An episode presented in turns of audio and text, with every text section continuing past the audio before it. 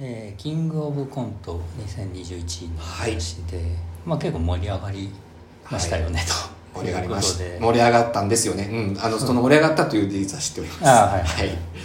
でまあ結構僕あのそんなにキングオブコントをあの、まあ、期待してなかったって言うとあれですけどあの過去のそんなに僕見てないんですよ。で何年か前に見た時に、うん。まあ、正直そんな面白くないなと思ってて、うんうんだから m 1ほどちゃんと見てないんですよ、うんうん。熱量としてはそうそうそう、ですね。ただはい。今回なんかやけになんか盛り上がってる感もあったんで、うん。まあちょっと見てみようと思って見てみたら結構ああすごい良かったなと面白かったなということで、でまあいろいろあのその評論というか、まあ、記事を見たんですけどその後のね、うん。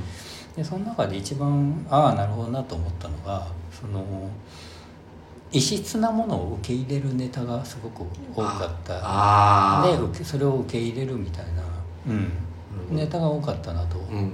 で空気階段のネタとかもまあそうだし。まあいいですね。確かにあの僕空気階段だけやっぱ好きだったんでちょっと後絵でそこだけ見たんですけどうんうんうんうん。はいで男性ブランコのボトルメールで出会った男女のネタとかザ・マミーの変なおじさんが出てあきてそうかザマミも出てたんですよねそうだそうだ。うん、でカエル亭もまあそうですけど普通はそのボケとツッコミということで言うと、えー片っぽが、えー変なことを言ったりとか、はいはいはいはいはい。あー変なキャラクターであると。うん。でツッコミの方はまともな、ね。えー一般常識的な、えーキャラクターででそれが視聴者の代弁者であって、うんうん。そこで突っ込むっていうのが基本まあ構造ですよね。基本構造ですよね、うんうん。と。でコントもまあ大体そうですよねと、うん。でところが今回のは異質なもの変な人が出てくるんだけど、はい。それを突っ込まずに受け入れるというネタがはいはいはい。非常に多かったと、うん。でそれが評価されたということで、うん。ああ確かになるほどねと。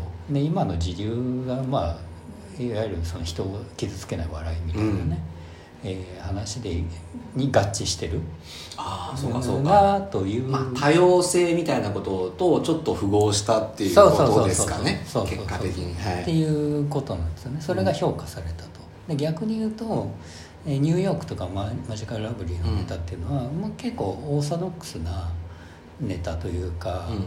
あのニューヨークは、えー結婚式場のあのネタなんですけど結婚式でそれの、えー案内役と、まあ、客みたいなネタだったんですけど、あなんか確かにコントの設定としては割とあまありそうですね。そうそうそう、ん。まあよくある設定なんですようね、ん。でマジカルラブリーのネタもこれは松本さんが「いやこれは m 1の時とネタと同じじゃねえか」みたいなこともちょっとおっしゃってましたけどもまあ野田さんが変なキャラでああなるほど。で村上さんが突っ込むといううん。構図はまあ一緒ですよねと、うんうんうんだからそこがやっぱりこうし見てる側も新し新しい次元というか、うんうん。新しさを求めてるなっていうのはがすごく感じたんですよね。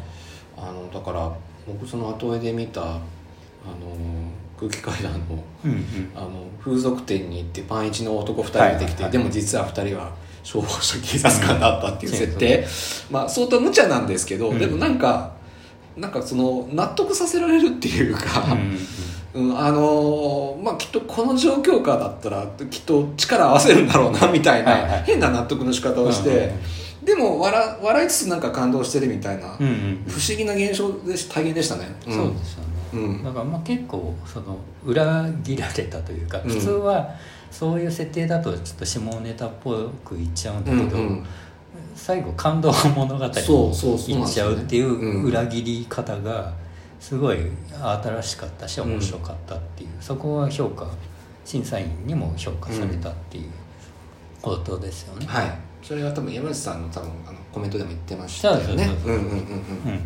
だから結構だからそこがいかにこう従来のよくあるパターン紋切り型をうん。うん突き崩すみたいなところが今回はすごくうまくマッチしてた。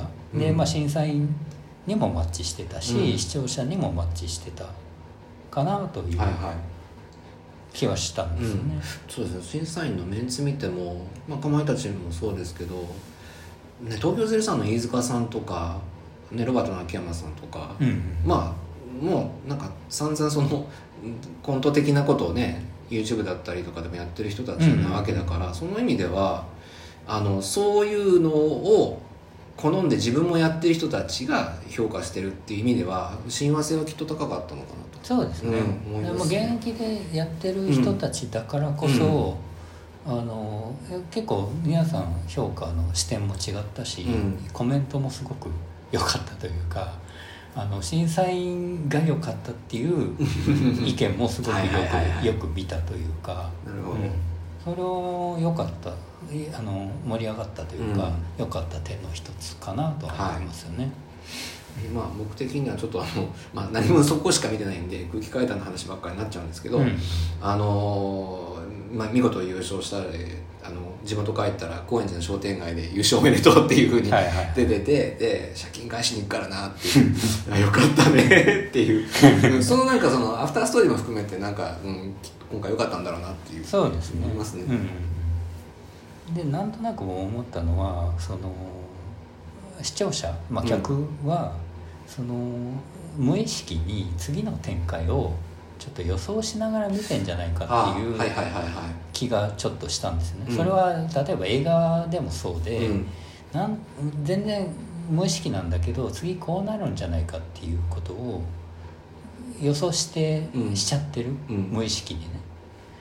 でもそこで、あのー今回の「キングオブコント」で言えばそこをいい意味で裏切るというか、そこに落差が生まれて、はい。そうそう来るのかみたいな。そうですね。もうそうなった瞬間楽しくなっちゃいます。そうそうそうそうそう、そこがねすごいうまかったな、ううんまいこの、えーコンビというか、はい。うん、が多かったなっていう気はしましたね。うん。うん。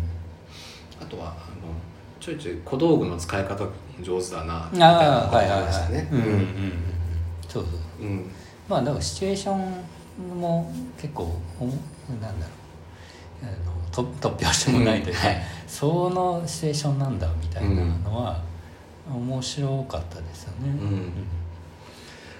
でもこう、まあ、m 1もそうなんですけど、まあ、どんどんどんどん演者が出てくるわけじゃないですか、うん。うんうんそうすると前半に出た人がやっぱり印象薄くなっちゃう現象はどうしてもありますよね。でうん。今回で言うと蛙亭のネタはすごく良かったよねと、うん。で蛙亭があれだけ盛り上がったことであ受けたことであの全体のうん。にもこういい影響を与えたんじゃないかみたいなことで、場が温まっちゃったそうそうそうそう、ですねうんうん。ねでも点数がどうしてもそこが基準点になってしまうっていう問題があってそこがねあのいつも問題になるんですよね。でまあとある人がそのそこをトップバッターどうしても不利になるからうん。なんか解決策がないのかと。あでーまあ一つ案として、うん。あの去年の優勝者を一番最初に持ってきて、うん。そこで採点させて、うん。でもそこはあの別にノーカウントですよと、うん。ただ基準点としてそこをあの作るという案はどうだろうかっていうことを書いててああなるほどね。一一理あるねと僕は思ったんですけどどう思いますえその場合は、えー優勝したコンビは、うん。もう一回できるんですか？それともそれはそのところ？あいやだからトップバッターのいわいわゆる場の温め役として、うん。一番最初に前回優勝者うん、前回優勝者。まあ前回優勝者じゃなくてもいいかもしれないんですけど、うんあくまで場の温め役として、えー一つネタをやるみたいな、うんなるほど。いう案はあまあ比較的ありだなと僕は思ったんですよね。オープニングアクトを入れるってことですねじゃあ。そうそうそうそうそう。だからやっぱどうしてもね場の盛り上がり最初はうん。緊張してるし、うん。客も緊張してるし場がうん。緊張してるから絶対そこは不利になっちゃうっていう。そこはもうちょっとなんか解決策があるんじゃないかなということなんですよね。